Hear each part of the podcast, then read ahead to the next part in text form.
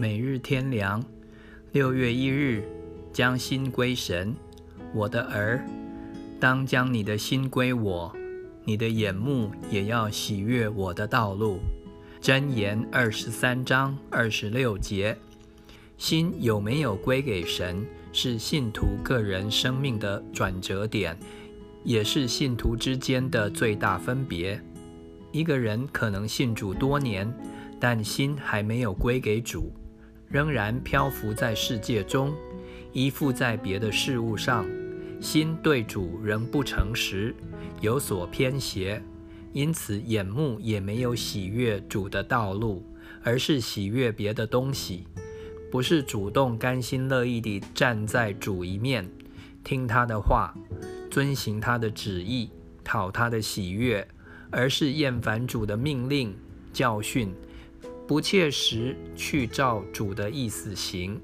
对主不是想尽力多做，乃是推搪敷衍，想少做一些。总之，心没有归向主，即或用嘴唇亲近，也是虚假的。这是在主之外别有所爱，并且和拜偶像一样，侍奉别神。或是以自己为神，一切以自己为中心，求自己的喜悦，为自己的利益。